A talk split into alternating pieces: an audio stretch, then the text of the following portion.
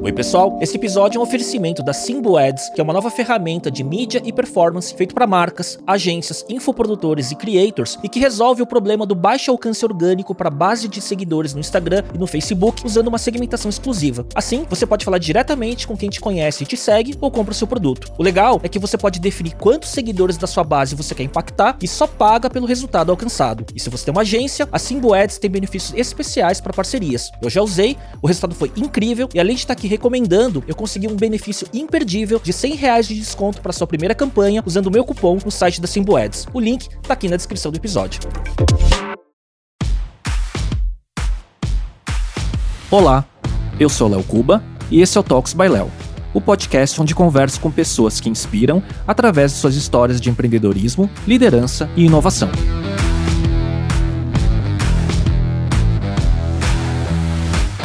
Neste episódio, eu conversei com a Renata Spaliti, vice-presidente executiva da Apsen Farmacêutica, autora best-seller, palestrante e mentora. Ela lidera o laboratório que foi fundado por seus avós há mais de 50 anos e implementou uma série de inovações que ajudaram a empresa a dobrar o faturamento em 5 anos, chegando a 1 bilhão de reais. Ela é graduada em Engenharia Química pela FAAP, com especialização em finanças e MBA para CEOs da FGV. É também autora de dois livros best-sellers, Do Sonho à Realização e o mais recente, Sucesso ao Resultado de Times Apaixonados com prefácio de Luísa Helena Trajano. Falamos sobre diversos temas que fazem parte da sua vida: liderança, inovação, cultura empresarial, alta performance no esporte, além da importância do autoconhecimento no seu desenvolvimento.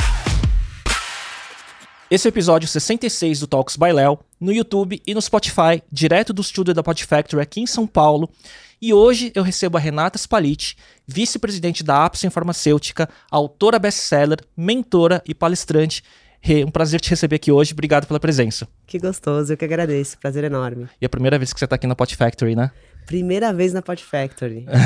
Tava ansiosa para conhecer. Aliás, parabéns. Obrigado, obrigado. Você, Toledo, tá lindo. Eu tô super animado para esse bate-papo porque é a primeira vez que eu recebo alguém que vive todos os temas que eu cubro aqui no podcast, que são empreendedorismo, inovação, comunicação, propósito, mas eu também falo sobre alta performance no esporte, principalmente no seu esporte, que eu acompanho, sou super fã, e também sobre autoconhecimento.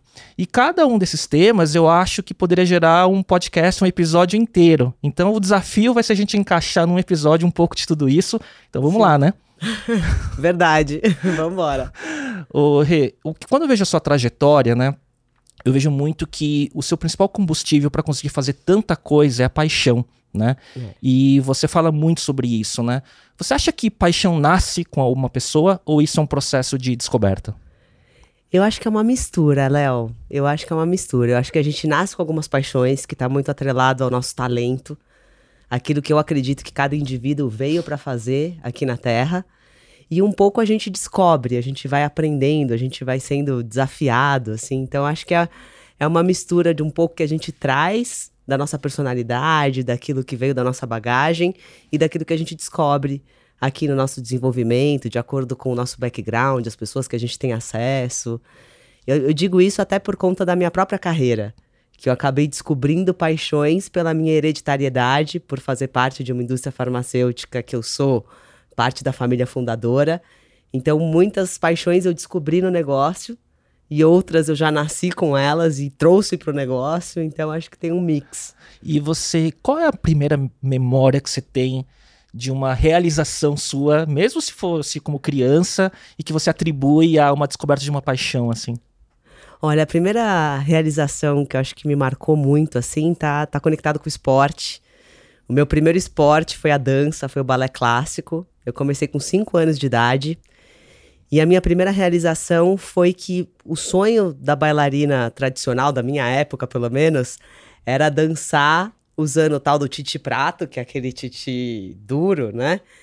E fazer um, solo, um padedê, enfim. E eu tinha passado por toda a trajetória, entrado na sapatilha de ponta e estava assim bem já avançada. E eu tinha esse desafio de chegar no Tite Prato, e eu lembro o dia que eu consegui chegar e dançar e fazer uma dupla com uma colega minha na época, que foi uma baita de uma realização, assim. Foi uma coisa esperada por muitos anos, né? O balé acho que é um esporte que você trabalha repetindo o mesmo movimento milhares de vezes para conseguir chegar no movimento mais perfeito possível. E aí toda aquela dedicação, toda aquela na infância, né, que a gente não tem a disciplina que eu tenho hoje, o discernimento que eu tenho hoje para chegar ali e realizar. Então aquele momento foi um momento bem marcante nesse sentido. E já tinha um traço de obsessão para ter essa disciplina? Sim. Você já tinha um pouco disso? Sim, porque, Muito disso. Porque tem outro esporte que a gente vai falar um pouco mais para frente, que é que foi o fisiculturismo, né? Que é, na verdade, é totalmente isso, é repetição, disciplina é. total, né? É, é. Eu acho que eu, eu, eu já tinha e eu aprendi com o balé. O balé é um esporte muito duro, que muito cedo eu levei muita pancada. eu falo no meu primeiro livro sobre a minha primeira grande mentora fora do núcleo familiar, que foi a Mônica, a minha professora de balé. Porque se eu comecei com cinco anos, né? Imagina que ela me acompanhou a vida inteira até eu parar nas vésperas da faculdade, que eu parei para entrar na faculdade. E ela era muito dura. Então acho que eu aprendi ali a ter resiliência, humildade, respeito, respeito à hierarquia. Tem uma série de coisas que eu trouxe dali. Então eu já tinha, por essência, essa coisa de ser obstinada, de não desistir, de enfiar uma coisa, eu sou teimosa, sou aquela pessoa que enfia uma coisa na cabeça e ninguém tira. Mas a Mônica também plantou muito disso em mim desde muito cedo. Nossa, é engraçado. É o treino junto com a vocação, né? É curioso isso. É. E... Potencializa, né? Não, com certeza. É a combinação perfeita, né? Você fez engenharia química, né? E começou a sua carreira profissional super cedo. Como que foi esse início de carreira? Você já depois já foi é, trabalhar na Apsen? Como que foi essa, essa jornada inicial? Foi. Eu, eu comecei na engenharia química, que era integral. Então eu não trabalhei no comecinho uhum. da minha uhum. carreira nos primeiros anos, porque os três primeiros anos eu tinha aula assim o dia inteiro. Eu também fiz engenharia. É, então assim, você sabe bem poli, como que é, né? Uhum.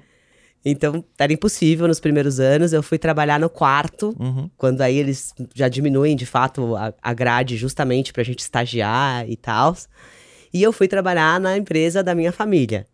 Então eu tive esse desafio de chegar como a filha do presidente num negócio já bem sucedido, bem estabelecido, e começar numa forma que eu não esperava. Hum. Porque imagina que eu fui filha única durante 20 anos, depois eu tive irmãs gêmeas que hoje têm 20 anos. Mas durante 20 anos eu fui filha única, mimadíssima, né? Filhinha de papai mesmo. E, quando eu entrei no negócio, eu imaginei que eu ia ter ali a sala da Renata Spalletti. Uhum né? Uhum, já no senior management já no, da não, empresa. Senior management, não tinha a menor dúvida. E o meu pai não me contou nada, meu pai é um cara bastante fechado, assim, ele ensina muito pelo exemplo. E quando eu cheguei na empresa, a única coisa que ele fez foi passar a mão no telefone, fazer um telefonema para um antigo diretor que me chamou, que né, chamou ele e veio me buscar. E aí eu fui caminhando com ele pela empresa eu falei, gente, essa minha sala tá ficando muito longe, não é possível. Deve ser a maior de todas, por isso que é longe. Né? Eu falei, gente, mas tá fora do escritório, né? Saímos do escritório, começamos a entrar na fábrica. Eu falei, não, não sei, né? E aí eu cheguei no almoxarifado, que foi onde eu comecei a minha carreira, onde tudo começa no processo produtivo, onde se uhum. recebem as matérias-primas. E aí eu comecei uma jornada num processo de trainee de dois anos, que eu passei por todas as áreas da empresa. E foi bárbaro, assim. Eu tenho, tenho muita saudade dessa época, porque foi, por um lado, uma fase muito divertida. Porque de conhecer todo né? mundo, conhecer os processos, entrar na fábrica, descobrir novos mundos. Então, a cada mês eu estava fazendo uma coisa diferente, num lugar diferente, com pessoas diferentes. Era super gostoso. E ao mesmo tempo era muito desafiador, porque meu pai também fez outra coisa muito sábia, que foi me deixar no escopo estratégico desde o começo. Como ouvinte, claro, né? Não tinha. Menor... Foi intencional esse caminho que ele traçou para você, Foi então. Foi intencional.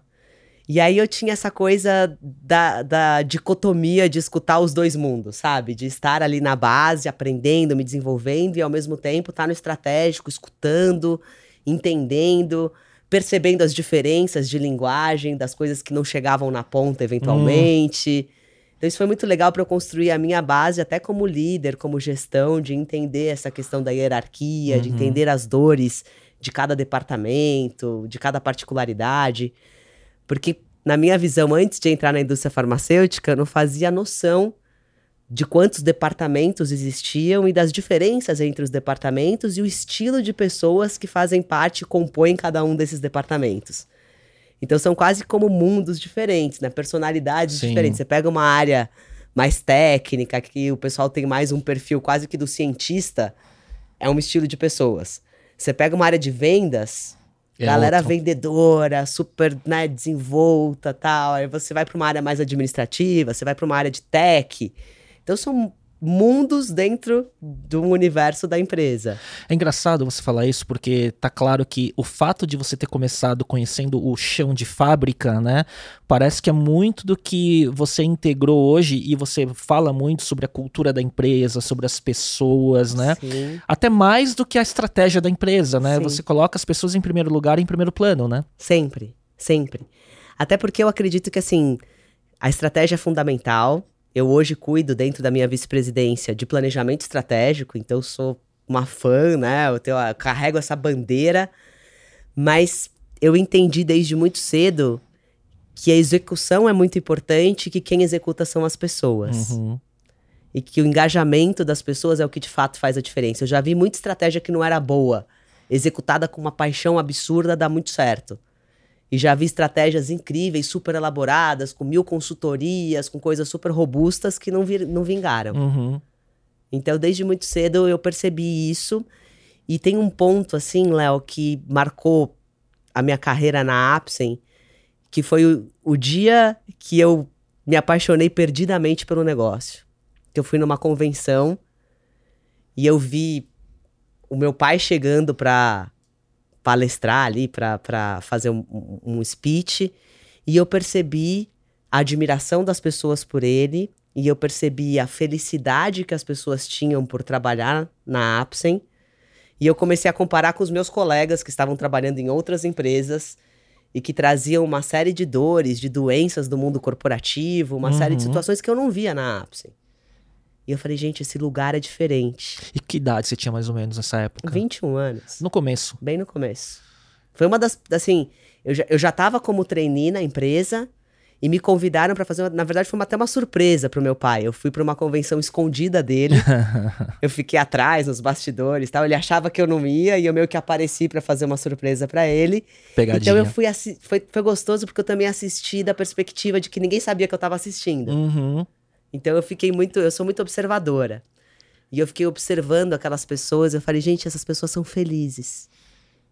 E isso dá legal. resultado. Então quer dizer, né, não é o, o DNA que você imprime hoje na empresa e para mim é muito claro, né, conforme eu falei, ele, ele, ele já estava relativamente pronto e você potencializou um pouco mais em cima disso, né? Sim, já estava pronto. O meu pai é o nosso guia, é o nosso mestre, ele é o presidente da empresa.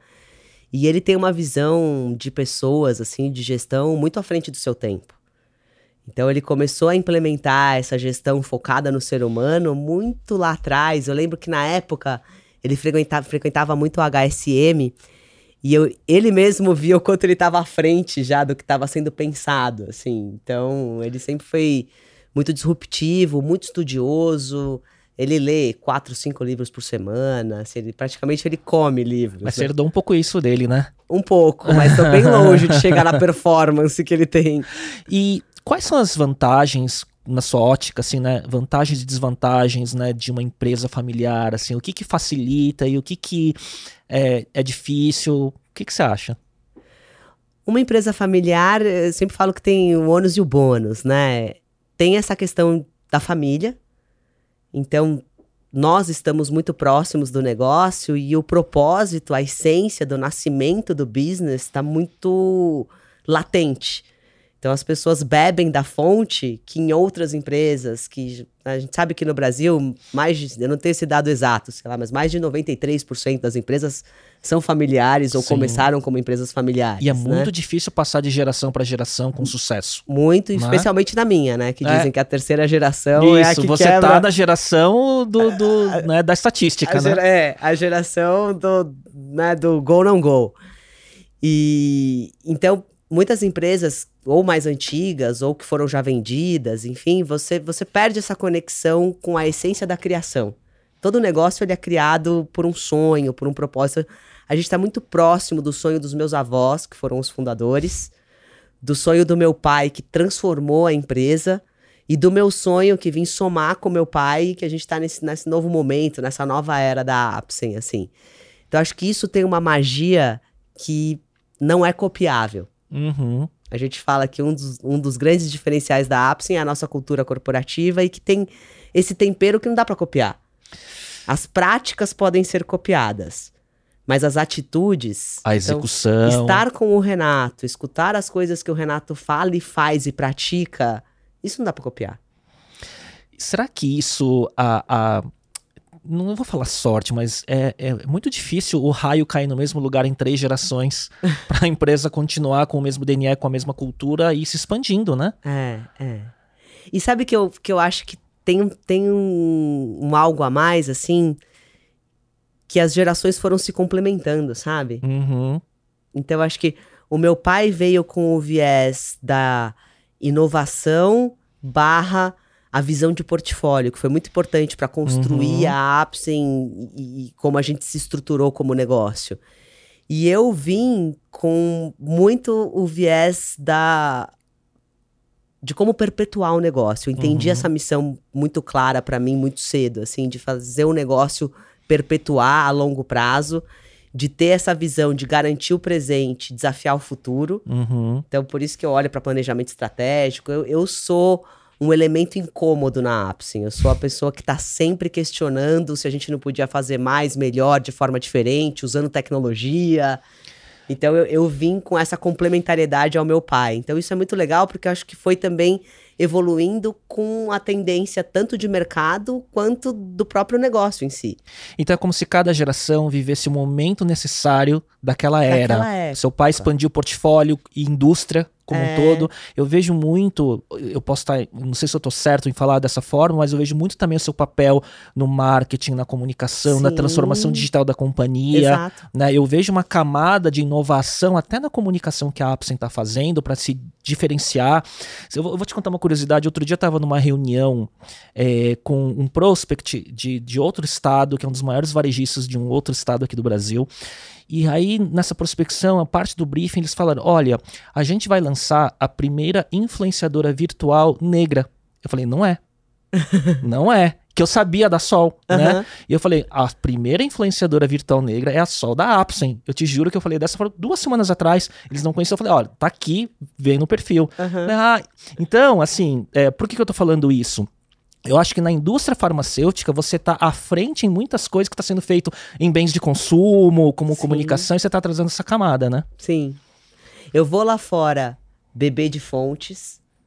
Então eu sou uma pessoa que atuo muito assim, faço parte de masterminds, faço uma série de cursos, me envolvo em tudo quanto é workshop, encontro, para beber da fonte de outros mercados. Uhum. E eu tenho uma criatividade bastante avançada, assim. E, e aí eu trago muito do que está sendo feito com uma roupagem e, e adapto para trazer para a Apsen.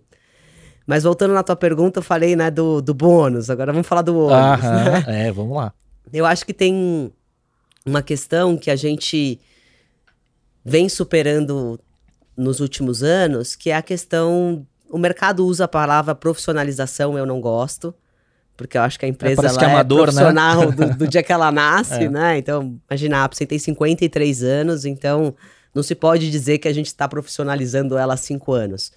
Mas nós estamos trabalhando na questão de governança, compliance, é, dessa visão de perpetuidade do negócio, olhando para os sistemas, olhando para a segurança da informação, olhando para uma série de coisas que estão atreladas a essa palavrinha de profissio- profissionalização nos últimos sete anos, aproximadamente. Que eu acho que é uma grande dor da empresa familiar. A empresa familiar muitas vezes confunde a família com o negócio, a gestão.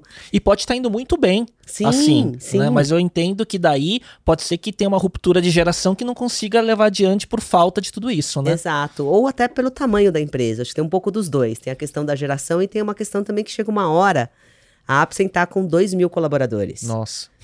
Né? Então acho que É chega uma, uma. planta, é uma fábrica ou mais de uma. A gente tem uma, uma planta de medicamentos e uma planta de alimentos e suplementos, né? Uhum. Mas tudo na mesma região. Uhum. A gente está em Santo Amaro, com prédio administrativo, prédio de pesquisa e desenvolvimento, a nossa planta atual de medicamentos. A gente está construindo uma planta nova, super moderna.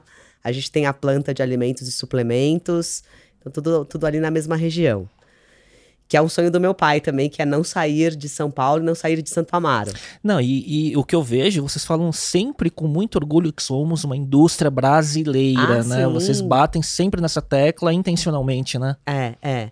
Nós somos uma indústria e uma empresa que tem muito orgulho de investir no país.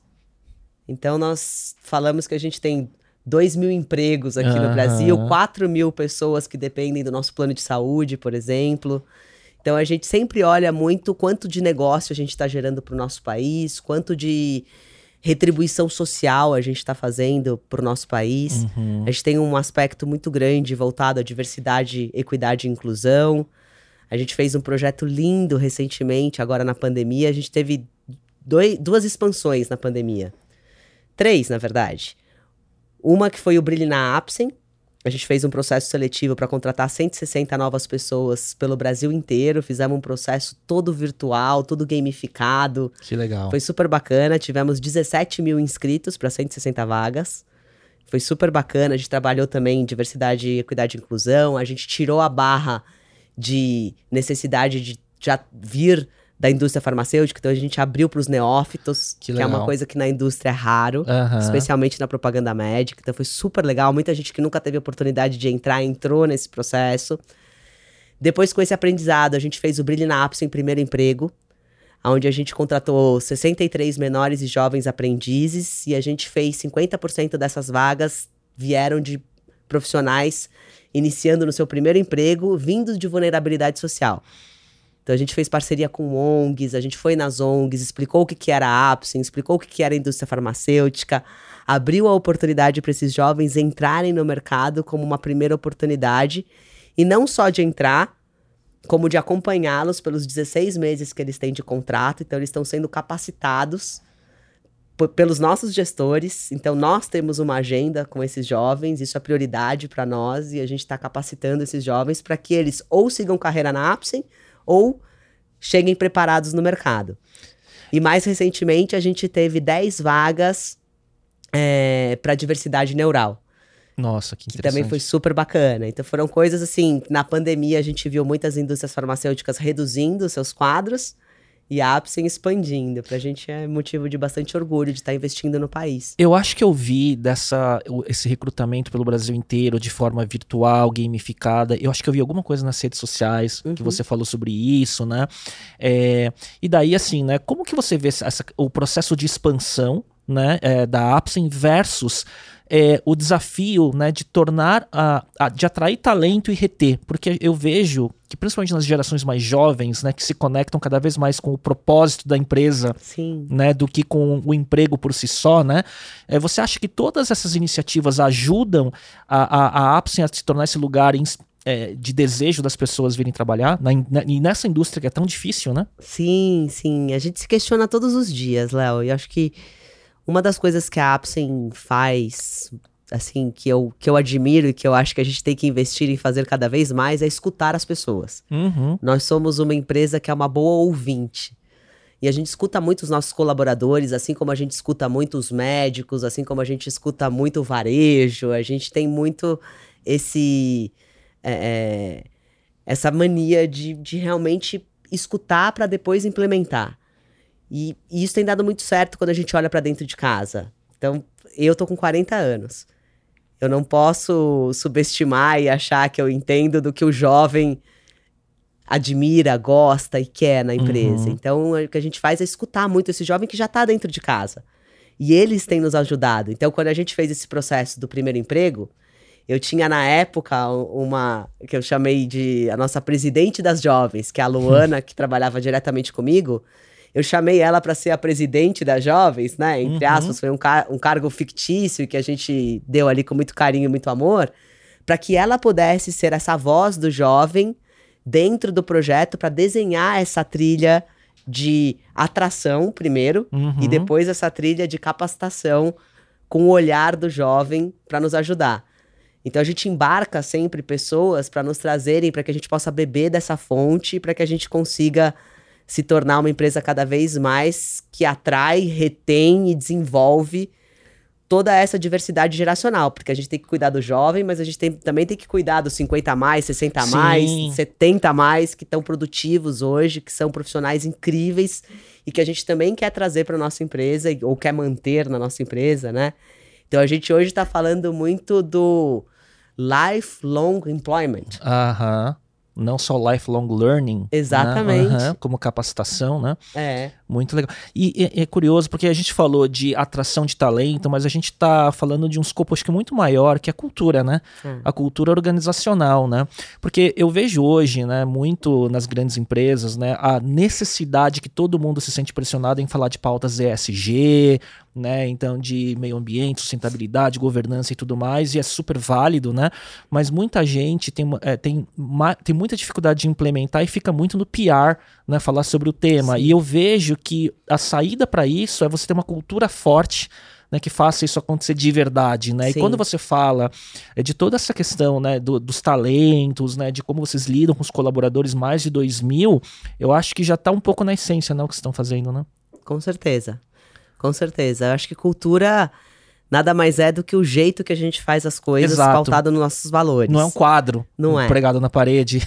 E eu acho que tem dois aspectos da cultura, e, isso a gente tenta trabalhar também de uma forma bastante consistente na Apsen. Tem uma, um aspecto que é imutável, e assim deve ser, que são os valores, que é o sonho lá do fundador. A gente vira e mexe e volta. Qual que era o sonho do Dr. Mário e da Dona Irene? Qual que é o sonho do Renato? A gente volta nessa história frequentemente para a gente poder ver se a gente está alinhado com isso. Mas a gente tem um outro aspecto que eu acho que muitas empresas erram, e tá, talvez até seja o motivo de que muitas morrem, que é não trazer essa cultura a valor presente. Exato. Então a gente está o tempo todo se questionando se a gente tem feito coisas para manter essa essência, para manter esse valor nos tempos atuais, que estão cada vez mais ágeis, mudando com uma velocidade cada vez maior. Então a gente precisa fazer isso com uma frequência cada vez mais constante. Precisa virar parte da agenda. Uhum. Cuidar da cultura, eu acho que tem que ser a agenda do C-level é, é, constante. A gente tem que ter isso como pauta. Você, eu vejo assim cultura também muito como eu, eu entendo isso, né? Que são os valores, os princípios são imutáveis, né? E você só repagina em relação aos costumes, aos hábitos modernos, né? Uhum. E a linguagem, né? Mas eu vejo muito que é o que você falou no começo, que é, é, é o exemplo. A cultura nada mais é que o exemplo que você dá no dia a dia, porque às vezes uma suspirada diferente que você dá numa reunião já Sim. passa a mensagem errada, um olhar já passa uma mensagem errada do, do líder, né? É, e como que, você, como que são suas, seus rituais de cultura, do tipo é, fazer reunião com toda a companhia, fazer é, reuniões semanais com times? Como que você mantém isso sendo transmitido é, pelas lideranças, né? Porque imagino que você deve ter um, um escalão de, de, gerente, de middle managers que tem que absorver essa cultura e passar para baixo. Como que é isso para vocês? Olha, a gente tinha rituais muito bem estabelecidos até antes da pandemia. Uhum. A gente tem rituais repensados durante a pandemia. Os novos tempos, né? E a gente tem discutido quais serão os novos rituais para agora, né? Uhum. Porque a gente continua híbrido. Então a gente tem feito muito home office. Na época mais crítica da pandemia, a gente ficou 100% home office, todo o administrativo, só ficou presencial, óbvio, fábrica, controle de qualidade, garantia de qualidade. E a empresa crescendo. Empresa crescendo. Não encolhendo. Uhum. Exato. Então a gente teve que aprender novos rituais. Então a gente tem uma série de reuniões, uma série de comitês que são super importantes, comitês novos que nasceram da pandemia. Então, por exemplo, um comitê que nasceu da pandemia é o Comitê de Sustentabilidade do Negócio. Uhum. E esse comitê trata de fluxo de caixa, trata de fornecedor, porque a nossa matéria-prima vem tudo de fora uhum. do país. Então a gente é muito, o Brasil é muito dependente de Índia e China. Uhum. A gente teve sérios problemas com Índia e com China ao longo da pandemia. Então a gente traz discussões para esse comitê do tipo, quem vai ser um segundo fornecedor de matéria-prima, como que as coisas vão acontecer, timing, porque os nossos Preço, lead times né? são muito longos. Então a gente discute de tudo. Uhum. Desde, como eu falei, fluxo de caixa, aumento de dólar, mudanças no preço da logística, gasolina, etc., até no extremo da matéria-prima, do fornecedor, enfim. Isso é um comitê novo, uma prática nova que surgiu, que já entregou, se integrou ao nosso sistema de cultura. Mas a gente tem reuniões de resultados, a gente tem é, reuniões de comitê de diversidade e inclusão, a gente tem é, comitê de integridade. Então a gente tem uma série de de um arcabouço de reuniões e de comitês que acontecem com frequência e que fazem parte da nossa cultura. Mas acima de tudo, eu acho que a gente tem essa espontaneidade que faz parte da Apsen, dessa agilidade de assim surgiu um tema, a gente junta as pessoas rapidamente, resolve. Resolve. A gente vem aprendendo agora com uma inovação que a gente trouxe, a gente fez toda uma estruturação na área de tecnologia da Apsen no ano passado. E a gente começou a montar a nossa primeira squad. Uhum. A gente está super feliz, a gente está aí trabalhando com produtos digitais, a gente está começando a olhar para né, startups, a gente está fazendo um trabalho bem robusto nessa área. Então, montamos a nossa primeira squad, já está rodando, a gente está super feliz com os resultados e a nossa pretensão é começar a trabalhar cada vez mais no formato de squads. Uhum. Mas a Apsen sempre trabalhou no formato multidisciplinar. Então a gente só está mudando de nome e tra trazendo metodologia. Mas no fundo a gente sempre trabalhou meio que em squad já. Muito legal Seja isso. por feeling, sei lá, por alguma coisa que já estava na nossa cultura. E o que você falou, que eu acho fundamental, é que as pessoas observam não o que está no quadro. Uhum. Porque toda empresa tem um quadro de valores, toda empresa tem um quadro de visão, de propósito, né? Mas eu acho que as pessoas observam muito, primeiro, né, o meu pai, eu e os outros VPs, e depois a diretoria. Então, é a história da coerência. Uhum. Eu falo, penso. Walk e, the talk. E, é, e, e, tenho as minhas atitudes alinhadas. Então, no dia a dia é que eu acho que as pessoas convivendo com a gente percebem que o que está escrito lá é Sim. verdade e a gente aplica daquele jeito. Sim. Eu acho cada vez mais é, na minha vida empresarial, com, com vários acertos e erros que eu tive ao longo do, da, dos negócios, que a retenção dos talentos está diretamente proporcional ligado ao exemplo que você dá e a sua coerência. Total. Muito mais do que certos benefícios ou certas coisas mais superficiais, né? Sim. É os talentos, né? As pessoas com alto potencial de crescimento, elas querem estar conectadas com pessoas que elas possam confiar na coerência, né? É isso aí. É isso aí. Eu falei, eu fiz um, um, um TEDx recentemente. Eu, Campo Grande. Campo eu Grande. assisti. Eu queria muito, né, participar do TEDx, fiquei super feliz. E lá eu falei um pouco sobre a questão da paix- pa- pa- paixão, ousadia e obsessão. Uhum. E eu fiz uma analogia com Paul Stoltz, que fala que só 10% da população são os alpinistas, né? São Uhum. aqueles que saem fora realizam, da curva, né? que são esses talentos. Então eu concordo com você, eu acho que o talento, ele precisa estar sendo retroalimentado por estar com pessoas que admira, por estar com pessoas que desafiam O talento tempo veio a longo todo. prazo. E aí não é um benefício, não é o Exato. que vai fazer a diferença. É claro, acho que remuneração, você remunerar de acordo com o mercado ou melhor, é a base. Mas o diferencial mesmo tá, primeiro, na cultura corporativa, segundo, na gestão imediata. Não é nem lá no CEO, no cara. É o líder imediato ali que Sim. faz toda a diferença. Tem vários estudos que falam sobre isso, que as pessoas pedem demissão muito pelo líder imediato. Uhum. Então, acho que cascatear isso do CEO para os outros líderes e isso chegar na ponta é fundamental. É o desafio de toda empresa em crescimento, eu acho, né? É a- transmitir a mensagem de- do, do, do- do time é, fundador ou dos grandes líderes para baixo. Eu vejo isso. É, eu vejo assim outra coisa é, presente lá na Apsen e que é cada vez mais é, um desafio das marcas hoje, né? Que é o marketing e a construção das marcas da companhia muito ligado com a imagem dos seus principais executivos, né? E eu vejo que você tem feito cada vez mais esse trabalho e de forma muito consistente de passar através dos seus conteúdos, das suas redes sociais, né? Os seus valores, né? Sim. Então, é o seu livro, são seus conteúdos, são seus, seus- suas palestras, né?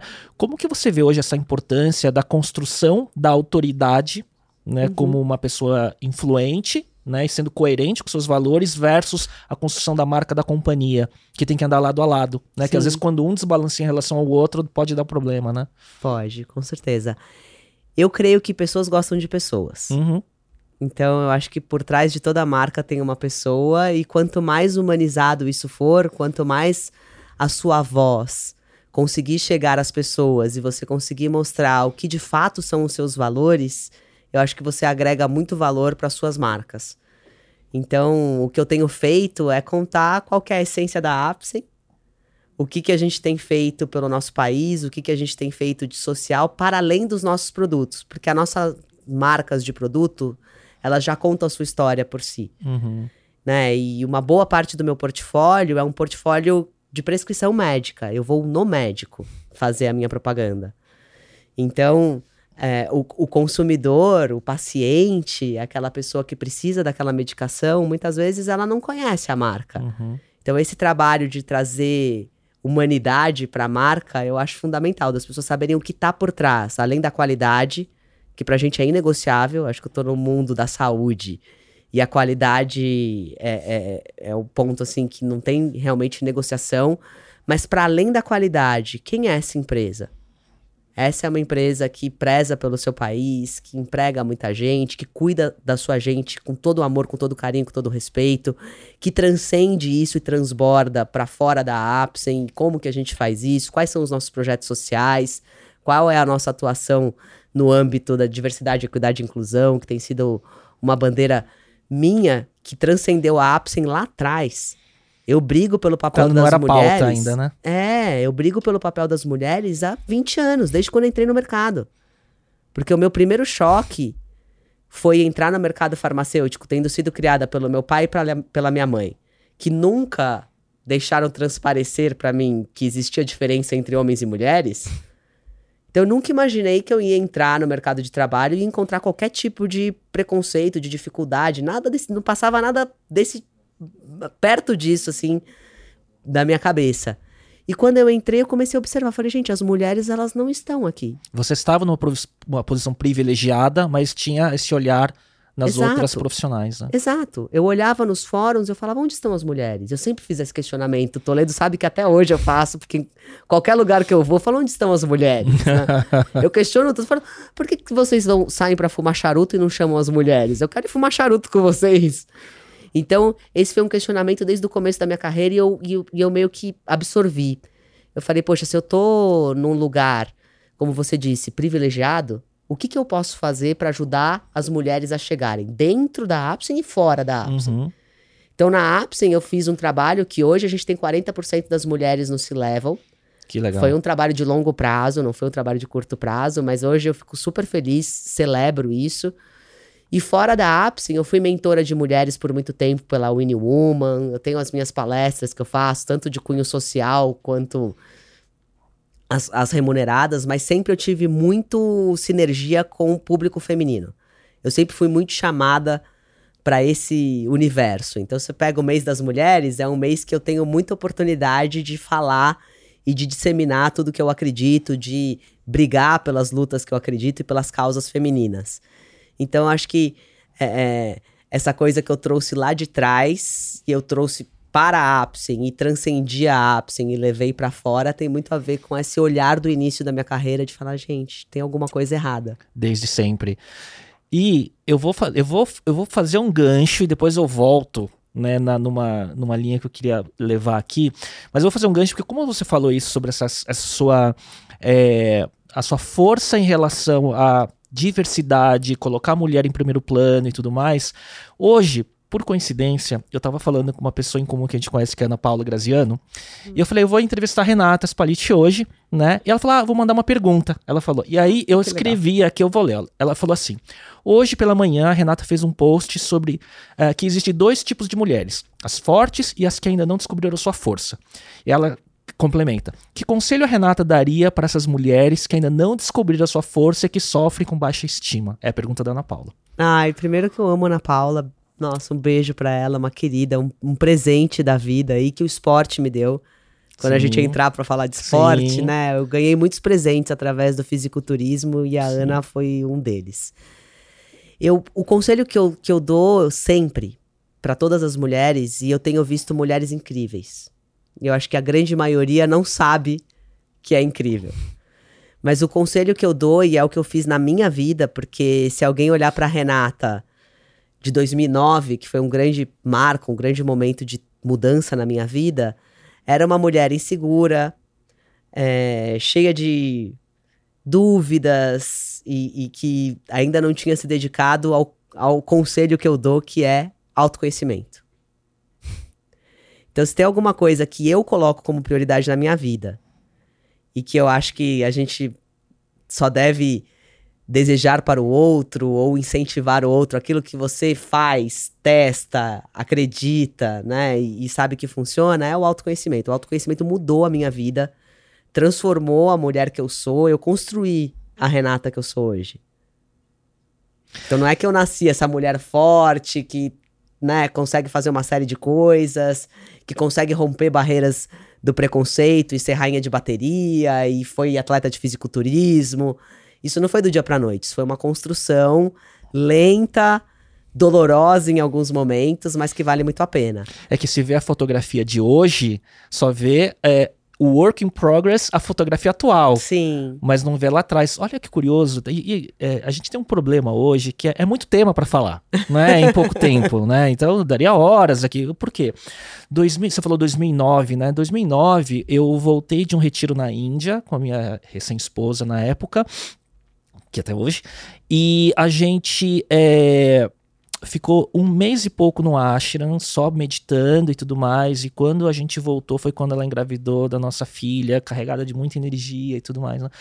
Porque essa questão do autoconhecimento, aquele momento foi um momento onde 2009 para frente muita coisa mudou na minha vida por conexão de energia, de práticas e tudo mais, que foi quase uma reencarnação numa vida profissional de tantas coisas que se abriram de 2009 em diante, começando pela minha filha e de outras coisas profissionais, meu primeiro podcast, a minha empresa atual e tudo, e tudo isso, né? Então é, foi no mesmo timing. Que legal, que legal. e mais respondida a questão da, da Ana Paula, né? Eu só queria voltar para falar sobre essa questão da construção da marca, o que eu percebo, e para fechar esse assunto, é que muito do que, e eu não sei se eu estou enganado, mas é o que, a, o que eu vejo hoje é que a construção da marca da Apsen hoje tem muito da, do, do que você está colocando, porque ela hoje ela está se colocando como uma marca moderna, né, se comunicando da forma como uma marca de bem de consumo, né? E me parece que não era assim antes, né? Não era. Não era e a gente tem realmente trazido isso à tona. Até porque, assim, dando um spoiler, nós estamos construindo uma marca da saúde. Uhum.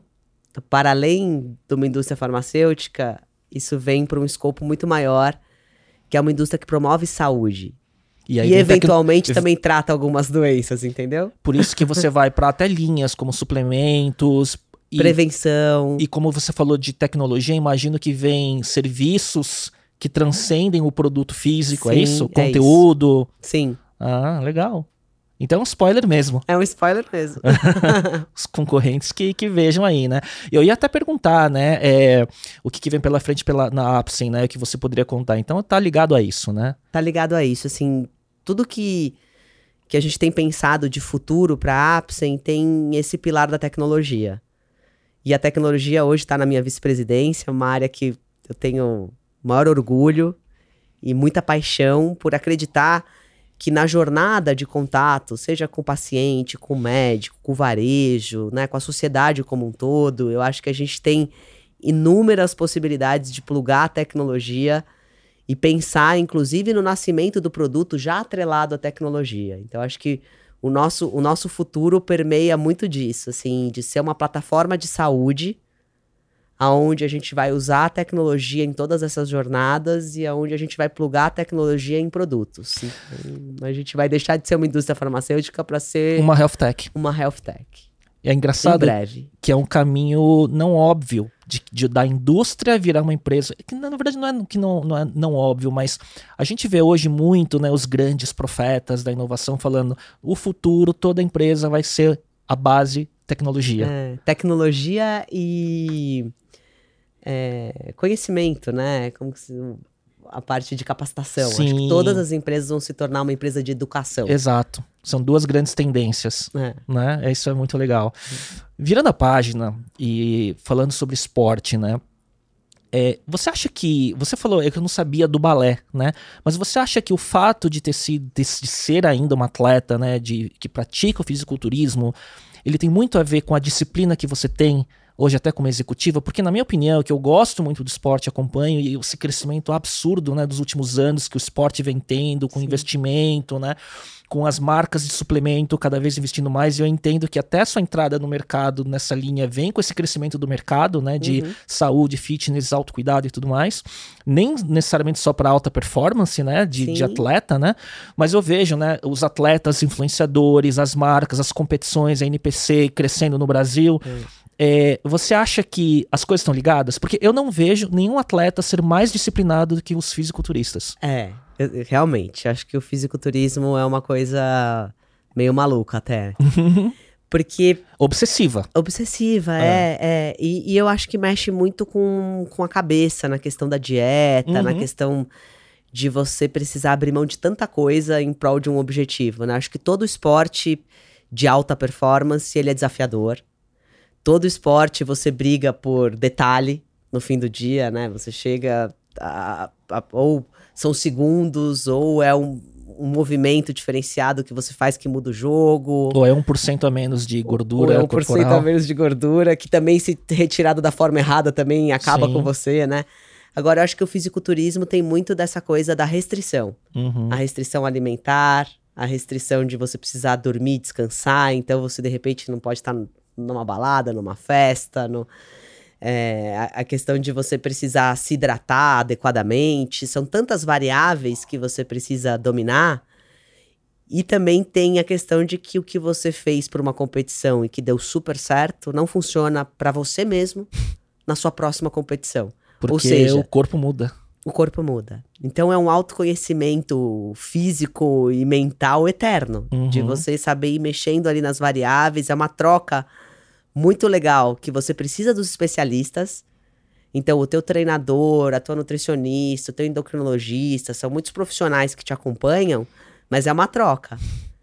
Se Porque o te- feedback é seu, se né? ele não te escutar também no mesmo nível, não dá certo. Uhum. Então é muito legal, porque também o profissional que trabalha com isso, ele também tem que descer um pouco, né, do, do salto, digamos assim, e trocar com o atleta de igual para igual, porque senão você não chega no resultado final. Renata, quando começou pra você ah, o fisiculturismo ou a prática né, da musculação e como foi evoluindo isso ao longo do tempo? Tá, vamos lá.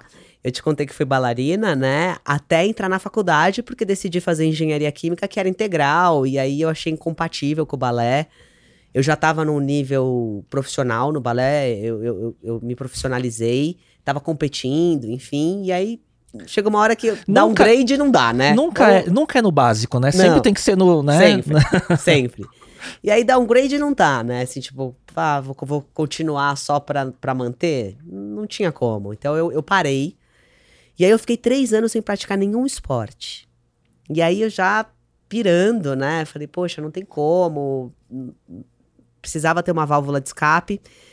E na época eu lembro que a única coisa que dava pra eu fazer era musculação dentro da própria faculdade, que tinha uma academia.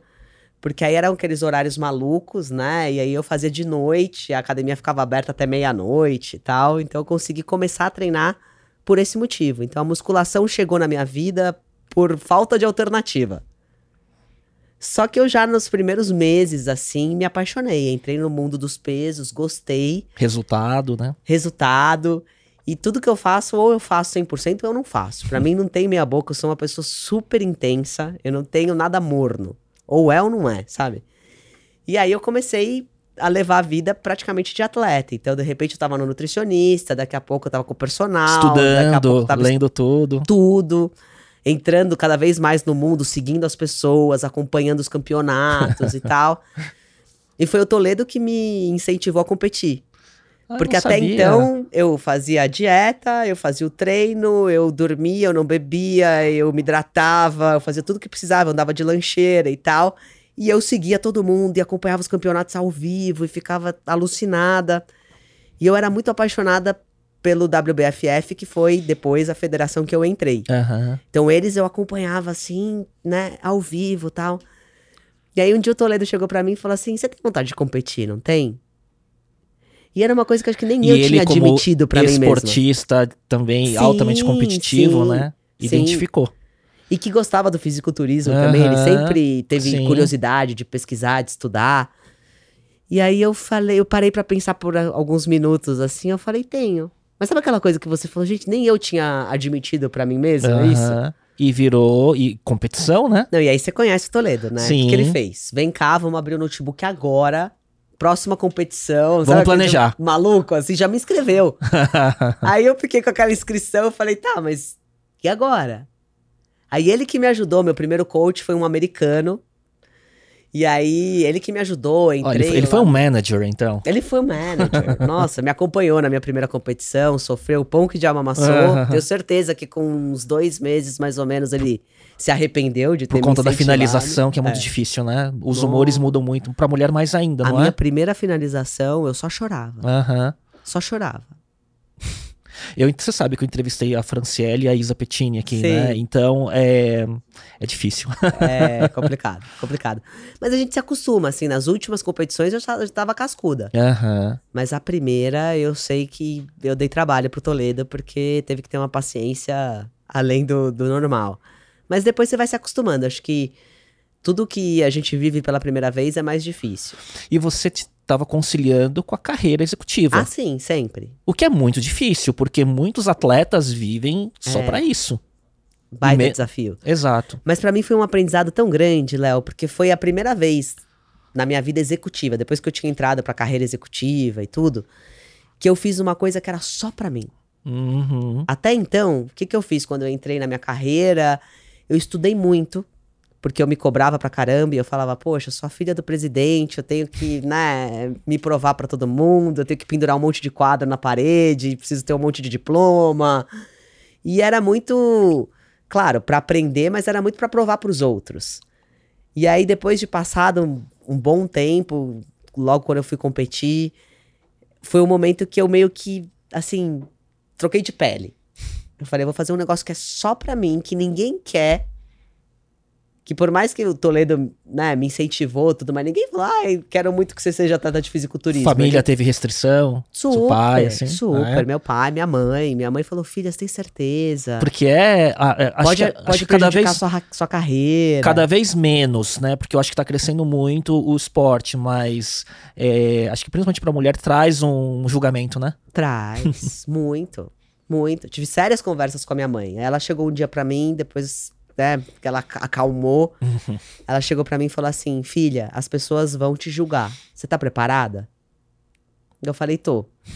Eu falei pra ela: Eu, eu não estou preparada pra desistir. Falei: Talvez quando eu chegar perto ali no leito da morte, sei lá, talvez eu me arrependa de não ter feito. Aham. Então eu prefiro não desistir e enfrentar o preconceito. Ela falou, então enfrenta, porque depois elas vão te admirar. E foi exatamente o que aconteceu. As pessoas ficaram super estranhas comigo, torciam o nariz.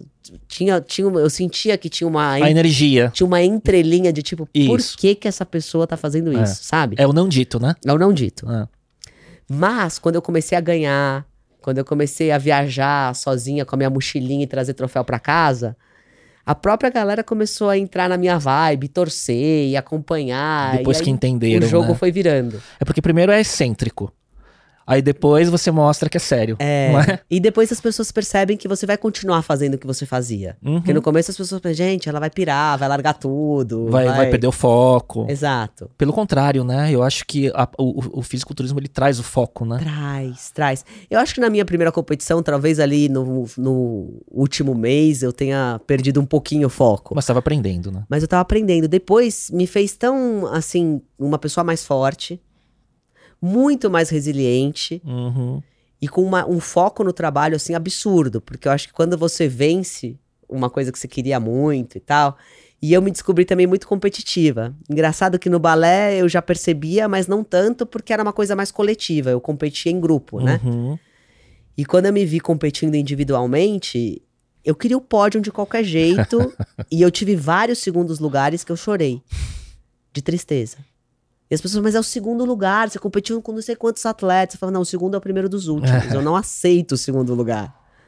Então eu me vi assim muito competitiva e acabei trazendo isso, uma certa competitividade mais arrojada pro negócio. A mente fica forte por conta da disciplina também, né? Sim. E Quantas competições? E você ainda tá nessa. Você ainda pensa em competir mais? Ou hoje o, é, a prática é mais lifestyle pra você?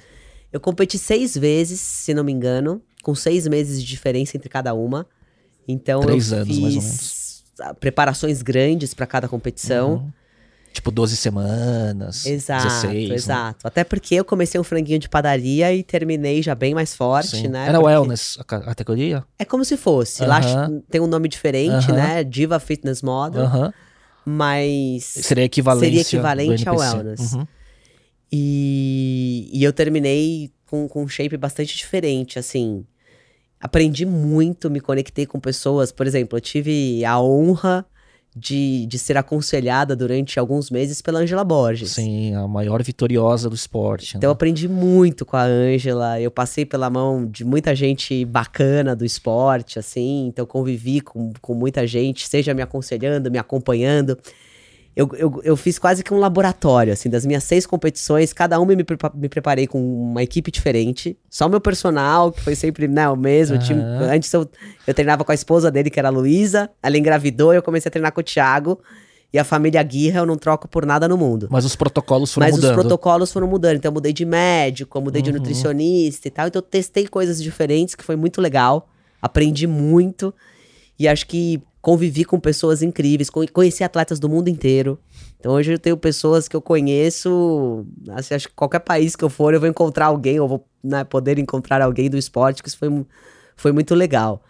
E como eu te contei, o fisiculturismo me abriu muitas portas. Então a Aninha, por Sim. exemplo, foi um baita de um presente que Também uma pioneira que Sim. 15 anos atrás, quando o mercado ainda não era esse atual, ela tava lá eh, fazer, né, indo lá É. Bater a porta do Arnold, né, para ser sócia exato. dele, né? Brigou muito pelo nosso esporte no país, Sim. porque, infelizmente, nosso esporte está ganhando notoriedade agora, É.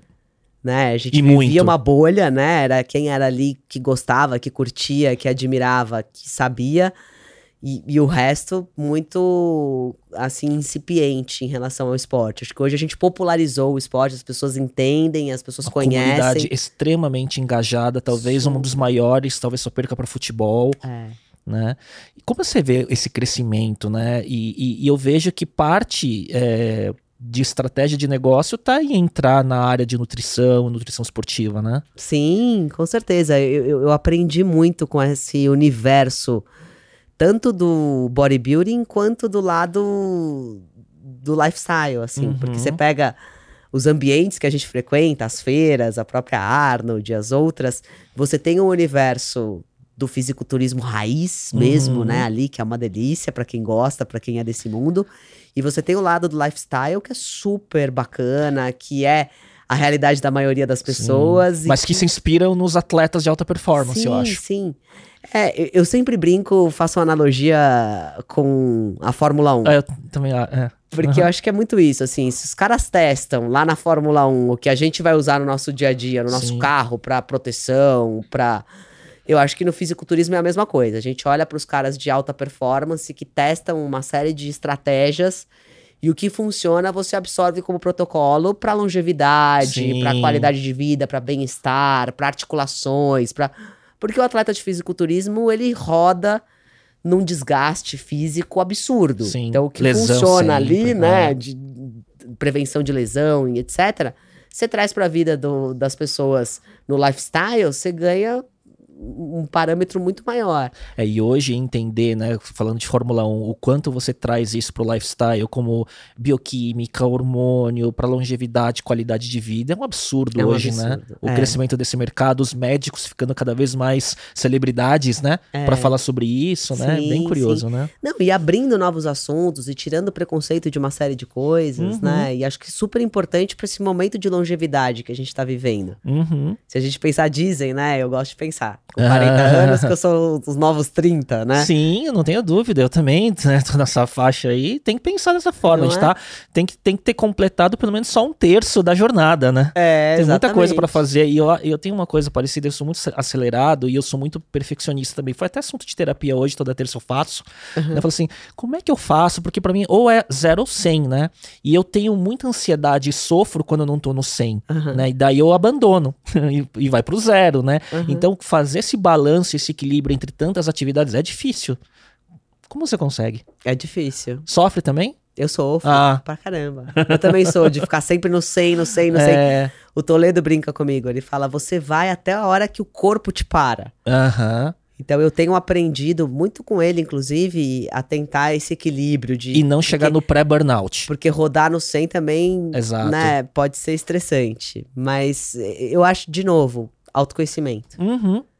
É uma coisa que mudou muito a minha vida, assim, ter clareza de onde eu quero chegar, quais são os pontos que se conectam e me levam aonde eu quero chegar, E eu tenho uma coisa muito, muito forte, assim, que também é outra coisa que o Toledo brinca comigo, que ele fala, não tá na meta, né? Porque eu sou muito assim, se tem alguma coisa que não tá na minha meta, eu não faço. Você ignora. E ponto. Aham. Eu não perco energia com isso. Aham. Então, e na minha meta está família, está lazer, tem uma série de Saúde. coisas, saúde e tal. Mas tem coisas que não estão na minha meta e eu não vou fazer. Então É. eu sou muito assim dessa coisa de, de, de ter um planejamento, de ter. Acho que isso, isso me ajuda. E para algumas pessoas de- olhando de fora pode parecer uma visão muito. Eu entendo o que você está falando, porque para conseguir lidar com, é, com uma boa qualidade de performance em muitas frentes, inclusive com família e tudo mais, você tem que saber ignorar algumas coisas. E, pra algum, e algumas pessoas podem se magoar com isso, às vezes, Sim. não é? Sim. Mas eu aprendi que a vida é feita de escolhas. Aham. Ou você roda bem nas coisas que você escolheu, ou você roda meia boca num monte de Na coisa. agenda de todo mundo. Aham. E aí você se perde. Porque aí você não chega onde você gostaria, aí você Sim. vira uma pessoa frustrada, menos realizada, de- não atinge o seu potencial. Eu acredito, como filosofia de vida, que a gente precisa entregar o nosso maior potencial para esse planeta aqui, para as pessoas que estão aqui. Para você entregar o seu maior potencial, você precisa ter esse, essa parcela de ser um pouco egoísta, de abrir mão de algumas coisas para você conseguir chegar nesse nível. Onde que entrou o autoconhecimento para você? Eu comecei o autoconhecimento, como eu te falei, em 2009. Uhum. E começou, como eu acho que infelizmente começa pra muita gente, na dor. Por isso que eu falo assim, às vezes me fazem a pergunta: "Você já se arrependeu de alguma coisa na vida?" E eu respondo que não. Uhum. Talvez eu faria diferente algumas coisas na minha vida. Não sei pela mesma resposta, porque tudo que eu fiz que eu poderia me arrepender de besteiras ou de coisas que, que talvez tivessem me levado a outros lugares, não me trariam a quem eu sou hoje. Exato. Então, eu acho que, que não, né? Não me arrependo e não faria nada diferente, porque senão talvez eu mexeria em todo o meu futuro e não estaria aqui hoje nesse podcast com você. Mas eu acho que eh, essa questão de começar o autoconhecimento foi no meu divórcio. Eu me divorciei do meu primeiro casamento. Os meus pais tinham recém se divorciado do segundo re- retomada de casamento deles. Eles se divorciaram pela primeira vez quando eu tinha 17 anos. Eles voltaram o casamento deles na minha formatura, no dia da minha formatura, e eles se divorciaram novamente. Na sequência, eu me divorciei. E aí foi essa Renata que eu comentei pra você, que muitas vezes, como fazem muitos anos, as pessoas nem imaginam que ela existiu. Que eu cheguei na terapia, pela primeira, nunca tinha feito terapia na vida, cheguei na terapia e eu chorei por duas horas e eu disse pro psicólogo que eu não sabia quem eu era, eu não sabia do que eu gostava, eu não sabia por que, que eu tinha casado nem por que, que eu tinha separado. Eu tava tão perdida. E aí eu comecei esse processo de entrar no autoconhecimento e levar a parada a sério. Então entrou na minha agenda como assim, eu vou tomar as rédeas da minha vida. E a partir desse momento, eu investi muito em autoconhecimento, não só terapia, como outras, Sim. outras vertentes, até que eu cheguei no processo Hoffman, em 2013. Então, veja, 2009, 2010, 2011, 2012, 2013 eu Muitas cheguei no Hoffman. e muitos. E o Hoffman foi o grande divisor de águas da minha vida, porque aí eu fiz o Hoffman e eu mudei muito em sete dias, muito. Tanto que eu voltei e eu continuei fazendo acompanhamento no Hoffman por um ano. Então, 2014 eu estava no Hoffman fazendo acompanhamento, porque eu falei, gente, eu mudei, o mundo não mudou. E como que eu me adapto ao mundo Sim. e não faço as pessoas que eu mais amo sofrerem. E em 2015 eu comecei todas as transformações que eu fiz na minha vida. Eu comecei Aquele um blog. renascimento. Eu comecei a palestrar para mulheres. Eu fui competir no fisiculturismo.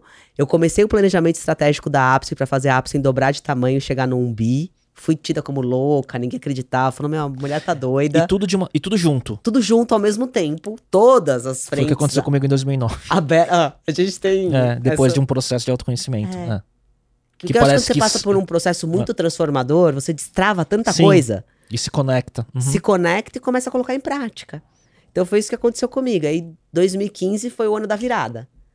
Aí depois que veio a virada, aí foi só de lá pra cá, segundo livro, já tô escrevendo o terceiro, já tô então assim, muitas coisas aconteceram e aí eu consigo fazer esse monte de coisas que eu faço hoje Porque eu tenho essa clareza de onde eu quero chegar. Eu faço planejamento estratégico da minha vida todo ano.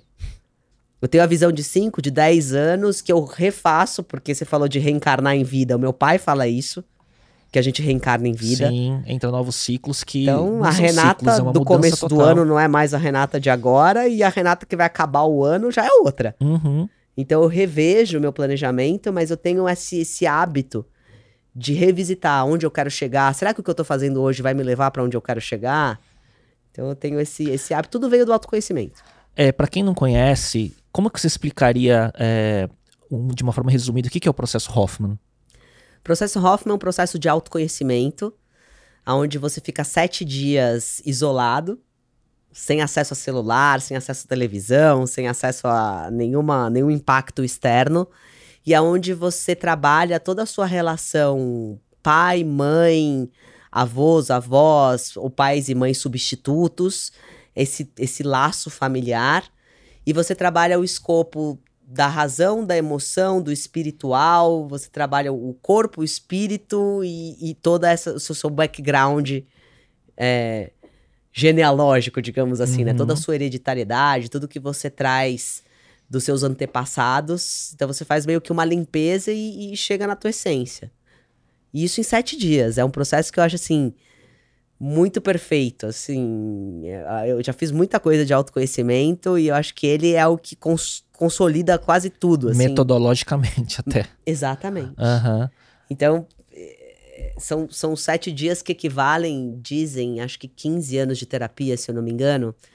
E ele é um processo também que é utilizado em Harvard. Os melhores alunos de Harvard são submetidos ao processo Hoffman e existe trabalhos científicos que mostram que esses alunos, apesar de já serem os melhores, performam melhor depois de fazer o processo. Eu acredito muito nisso, em autoconhecimento. Eu acho assim, e a, e a minha pergunta que nem estava planejada é assim: onde que é parte do autoconhecimento ele é ciência, né? É. E onde que ele vira espiritualidade? Como que é para você isso? Nossa, Léo, difícil essa pergunta, hein? Eu acho que tem bastante de ciência e acho que tem muito de Porque está convergindo cada vez sim, mais. Sim, sim, sim. Sim. Eu, eu tenho um lado espiritual muito aflorado, né? Então acho que, que para mim as coisas andam juntas. Uhum. Mas eu acho que tem um né, lado né? de ciência também uhum. bastante grande. Tem esse lado energia. Nossa, sou muito ligado à energia. Muito. Eu acho que tem essa coisa de você usar as ferramentas, que são ciência, muitas vezes, nem todas, para você abrir canais e aí sim você tá mais próximo da sua essência uhum. e aí você se conecta com a espiritualidade. Então, acho que uma coisa leva a outra. Muitas vezes aqui é a alavanca para você começar esse processo, para você começar a abrir a caixinha é né? E encontrar ali as suas pr primeiras respostas. Você começar a limpar crenças limitantes, você começar a limpar coisa de infância. Ele começa com técnica e depois ele vai, vai indo cada vez mais para um intangível, de certa forma, mas as coisas andam juntas, né? É. Mas você quer muita, muita, muito tempo, né, para chegar. Sim, sim. Por isso que eu sempre falo, eu tô falando lá de 2009, né? Imagina. Já faz aí alguns anos. Então, esse é um, é um conselho que eu dou muito para as pessoas, assim, invista no autoconhecimento. Eu invisto no meu autoconhecimento como parte da minha agenda prioritária. Assim como você falou, Sim. a questão espiritual, hoje eu estou muito mais nesse nível autoconhecimento pro lado espiritual e, e é um pilar importantíssimo da minha vida. Quando que veio a Renata escritora e para trazer acho que um pouco da do seu momento da jornada e colocando isso em páginas, de certa forma, né? Uhum. É, em que momento surgiu? E conta um pouco da história dos livros. Eu tá. tô com um deles aqui. Deixa eu pegar aqui, tá, tá, do com lado. O novo, né? Eu tô com o último que ah, tá aqui. Ah, que legal. Sucesso resultado de times apaixonados, que curiosamente, você sabe disso, quando eu gravei o podcast com a Ana Paula Graziano, ela Sim. tava com esse livro na bolsa. Sim, e quando sou, eu, e, fiquei tão orgulhosa. E, quando, e, e eu sempre pergunto, né, no, no bate-bola final, que livro você indica? E ela falou, deixa eu pegar aqui que tá aqui. E ela tirou o seu livro. Ai, que demais, que demais. Vamos lá, vou tentar resumir uma história longa, tá? Mas tudo começou com o meu start como palestrante. Um amigo meu me desafiou a palestrar, me convidou várias vezes e eu recusava e não, agenda, não dá, não posso, etc. E aí um dia era época antiga ainda, época de Facebook. Ele virou para mim e falou: abre seu Facebook. E eu abri e tava lá um banner como palestrante confirmada no evento dele. Ele tinha um evento que ele fazia com muita frequência só para mulheres. Era um evento de uma jornada de um fim de semana para as mulheres se autoconhecerem, se empoderarem e fazerem um planejamento meio que estratégico assim para a vida delas, para sair de uma zona de dor e chegar numa zona de execução. E aí tô eu lá com foto, com tudo, e ele é uma pessoa bastante relacionada no mercado farmacêutico, porque ele faz muita parte de treinamento, desenvolvimento, capacitação também para o mercado farmacêutico. Aí eu parei e pensei, ele chama Caê Nóbrega, né? Eu falei, Caê, como assim? Aí ele falou, agora você não vai poder desistir, porque muita gente já viu. E vai ficar chato. Eu falei, ai, Senhor da Glória. Eu falei, mas o que, que você espera de mim? Ele falou, eu espero que você venha e conte, conte a sua história.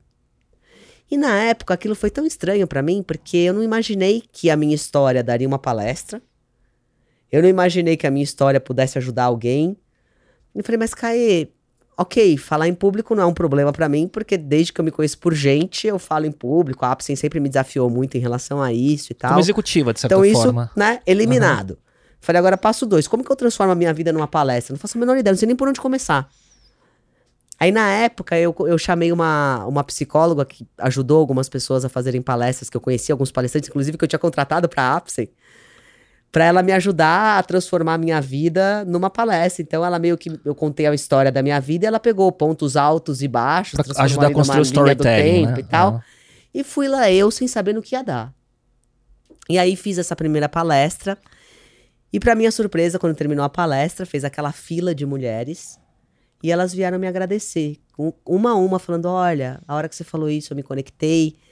E um pedaço que eu contei nessa palestra foi sobre o meu divórcio. Então, tinha algumas mulheres que estavam passando por problemas em relacionamento e tal.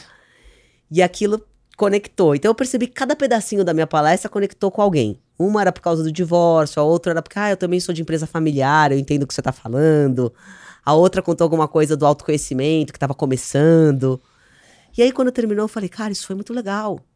A minha história pode ajudar as pessoas. Uhum. Aí eu fui, aí nesses encontros do CAE, eu fui em vários, ele foi me chamando outras vezes, eu continuei indo, depois fui chamada para palestrar em outros lugares, que as pessoas que viram lá me conheceram, gostaram, chamaram. E aí dali nasceu meu livro. Porque aí eu falei, gente, eu acho que eu tô pronta, eu já tinha um blog, eu já escrevia. Falei, acho que eu tô pronta para escrever um livro. Então eu sempre quis ser escritora. Eu sempre me vi no meu futuro como uma pessoa que teria muitos livros, que e eu tenho a visão clara, assim, da Renata velhinha lá na frente. Espero que eu viva bastante, que eu fique lá bem velhinha, enrugadinha, cheia de livro publicado, dando aula, sabe? Assim, passando o que Sim. eu aprendi na vida pra frente.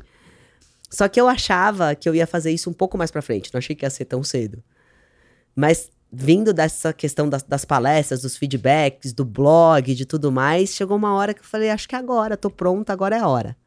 Aí lancei meu primeiro livro, que se chama Do Sonho à Realização, aonde eu conto a minha história não em ordem cronológica. Eu vou uma coisa que aconteceu lá no passado, vou para uma coisa um pouco mais recente, volto numa outra coisa. Que tem muito da, da, da sua história como um todo e trazendo as lições. A minha história. Uhum. E aí, através das lições, eu trago ferramentas. Uhum. E aí, o meu uhum. intuito com essa leitura é uma jornada para que as pessoas vão se uh, uh, questionando e entrando de alguma forma nessa vontade de investir no autoconhecimento. Ou a pessoa já está na jornada e quer mergulhar de vez ou a pessoa ainda não despertou e vai despertar. Uhum.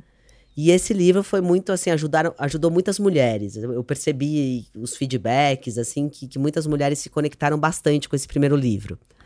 Aí passou-se um tempo, veio a pandemia e nasceu esse segundo livro, que é Sucesso ao Resultado de Times Apaixonados, que eu conto o que, que eu fiz na Apsen, junto com meu pai e com todo o nosso time, para transformar a Apsen nessa empresa que dobrou de tamanho em cinco anos. Então, essa história da loucura lá de 2015. Hoje já tá todo mundo. Opa, acho que é vai acontecer. Não, consolidou já, sim, né? Então, sim. a partir do momento que a gente chegou, eu falei, bom, agora posso escrever o livro contando o que, que a gente fez, falando muito de cultura corporativa, diversidade e inclusão, liderança, tem desde remuneração, assim, vários aspectos da nossa cultura com, com, lições práticas. Com lições práticas e exemplos, e enfim, entrevistei pessoas para fazer esse livro, que foi muito legal.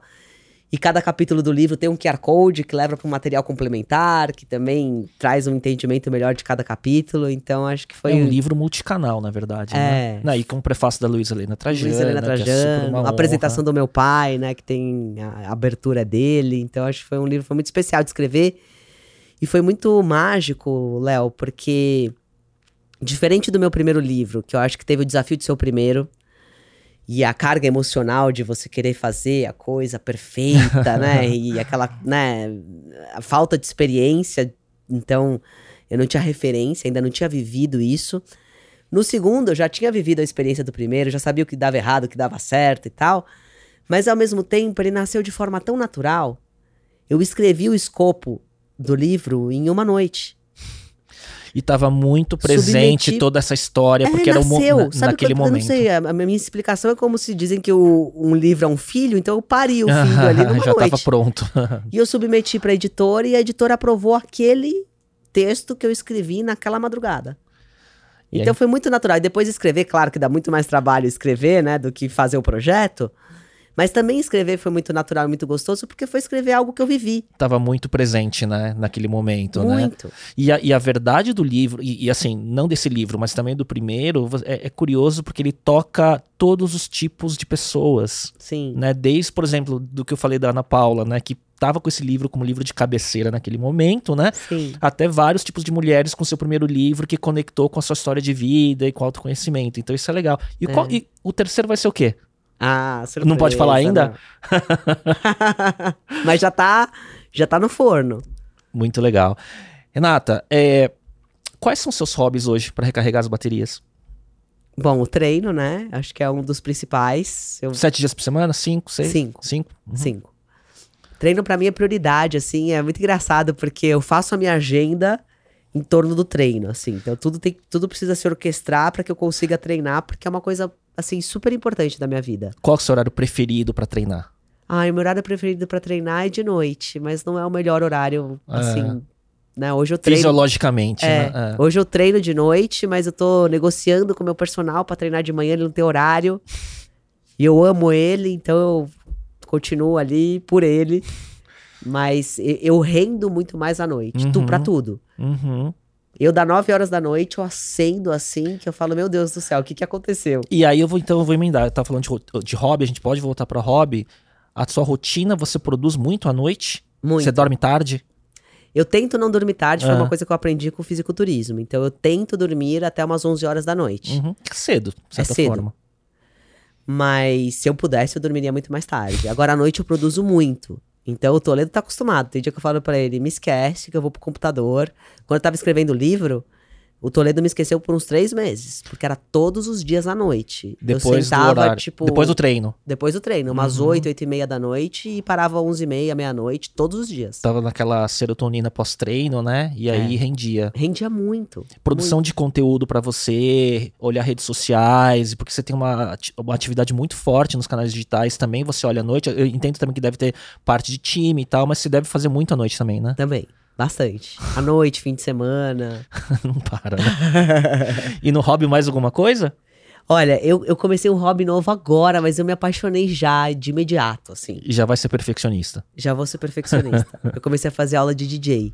É mesmo? É. Que E eu legal. adorei. Eu adorei. Eu sempre tenho um hobby ali, né? Eu era rainha de bateria, que foi uma Sim. coisa que eu adorei, que era onde eu extravasava todas as minhas energias e, E tal. que, só um parênteses, você foi no Arnold Sports desse ano, Sim! a convite da Ana, né? A convite da e que Ana ela tava com Covid. rainha. E ela tava com Covid e não pôde ver. Covid, foi, foi. Mas foi muito legal porque eu juntei dois, duas paixões. Eu estive no palco da abertura do fisiculturismo, que é o esporte que eu mais amo na vida, me apresentando como rainha de bateria. Juntou tudo. Então foi para mim foi uma emoção assim, eu tava ali que eu tava meio nostálgica assim. Que legal. Foi bem, foi bem bacana. Mas eu acabei saindo, né? Não- hoje eu não sou mais rainha de bateria. Foi uma escolha super difícil que eu tive que fazer. De uma coisa que eu amei, amo minha comunidade, adoro. Mas tava muito desgastante conciliar as duas coisas. A minha saúde tava já no- cambaleando, assim. E eu tive que fazer essa, essa difícil escolha. E aí depois eu fiquei, poxa, aonde eu vou extravasar um pouco também essa, essa minha energia para além do treino, né? E aí veio essa história do curso de DJ. Que tá ligado em música, Tá ligado em também. música, Ah, tocando dentro da alma, igual a bateria, né? Que a bateria toca dentro da alma, né? aham. Então é uma coisa nova que eu comecei recentemente, tô adorando. E depois disso tem meus pets, eu tenho 20 pets. Sim, eu né? sei. Então, meus pets, o Toledo, minha família, eu sou uma pessoa muito família.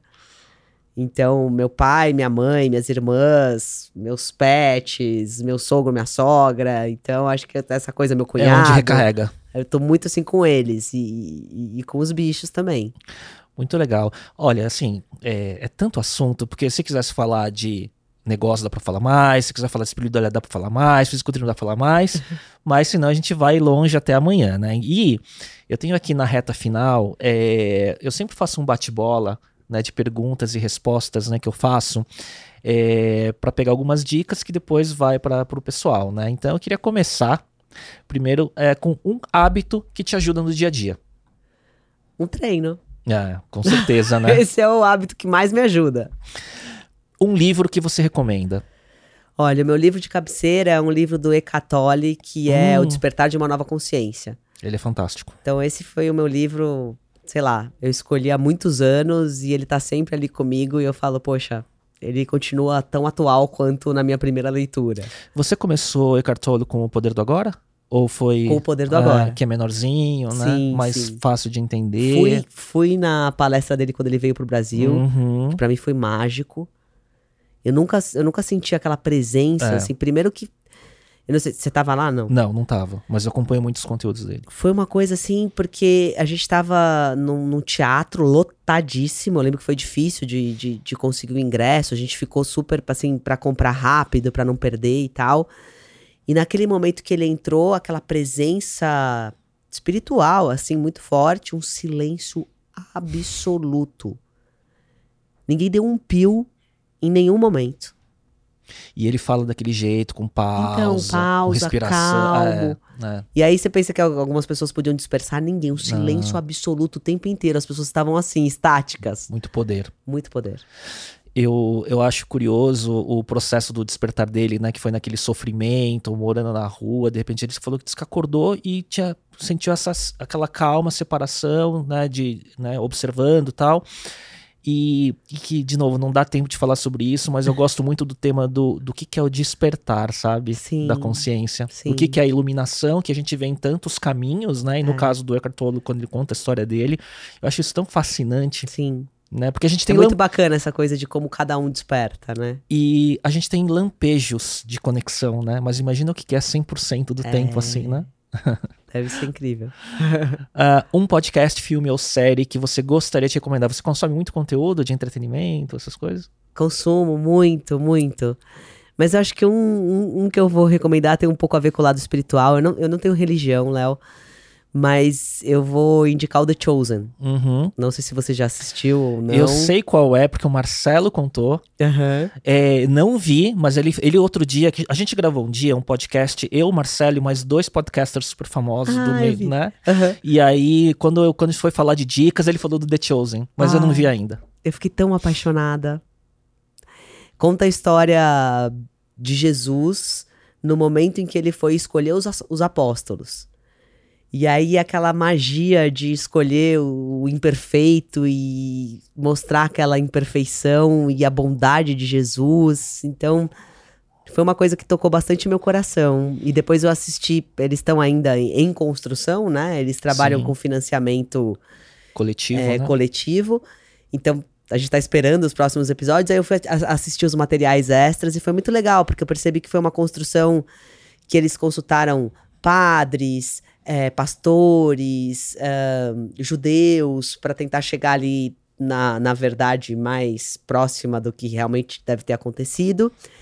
E ao mesmo tempo eles disseram que o, o Espírito de Deus se manifestou em diversos momentos nas gravações, então foi, foi, foi bem bacana, assim, foi uma jornada gostosa de assistir. É legal isso que você falou. Ah, ah, não, não tenho religião, mas sou espírito, né? Mas tenho espiritualidade, né? Que daí é o tem uma res- conexão com Deus, assim, que daí é o respeito por todos os caminhos Sim. que levam para o mesmo lugar, né? E Sim. quando eu acho que a pessoa é espiritualizada, ela respeita e não renega as diferentes crenças, né? Sim, respeito em absoluto. Exato. Um aplicativo, um app não óbvio que você usa com frequência, que não seja WhatsApp, redes sociais. Ai, gente, agora o Toledo vai me matar, porque eu não tenho, assim, nenhum app muito diferente que eu use. A esposa é de um dos maiores CTOs, os caras mais que eu mais respeito em tecnologia no Brasil Exatamente. inteiro. Exatamente. Olha, ele me digitalizou muito.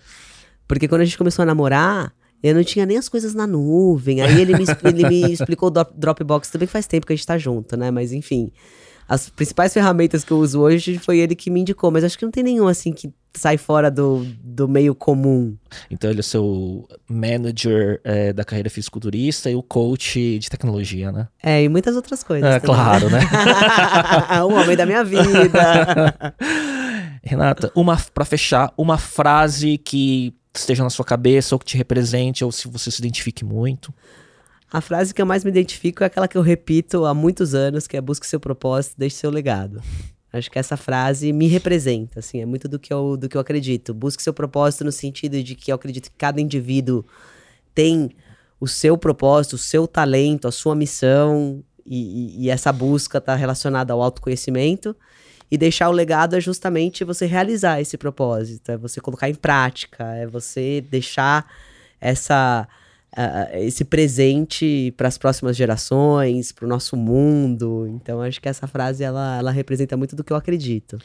E o que eu poderia dizer assim, vendo de todas as histórias que você falou, né, desde o seu início, a sua carreira, a parte de atleta e tudo mais, eu acho que é a verdade, né? É. Que, tem que, trans, que tem que ser transmitida, porque senão as pessoas nunca se conectariam, né? Sim. E acho que isso une todas essas frentes de tantas coisas que você faz, assim. Olha, eu vou te falar que é, um episódio é muito pouco. é, a gente deve estar uma hora e meia, uma hora e vinte. Acho que foi muito legal ter podido falar um pouco sobre cada tema que a gente falou no comecinho, né? Que tem Sim. tanta coisa em, em, em comum, legal para falar. Queria te agradecer de verdade, Rê, por ter cedido um pouco do seu tempo, da sua agenda. O fato de você mudar o seu treino para de manhã hoje já é um respeito, já, é, já tô hiper honrado. Obrigado por ter aceitado o convite. Eu que agradeço, foi super gostoso. Fiquei muito contente com o convite, adorei estar aqui com você. Obrigada. Conhecendo o Pot Factory de primeira mão. É, Pot Factory. Marcelo, você não trouxe ela primeiro. Obrigado. Obrigada. A gente, vamos ver se a gente tem um segundo, uma segunda rodada logo mais, talvez no terceiro livro. Ah, vamos. Né? E queria agradecer a todo mundo que acompanhou. Tenho certeza que foi um episódio inspirador e a gente volta na próxima semana. Tchau, tchau.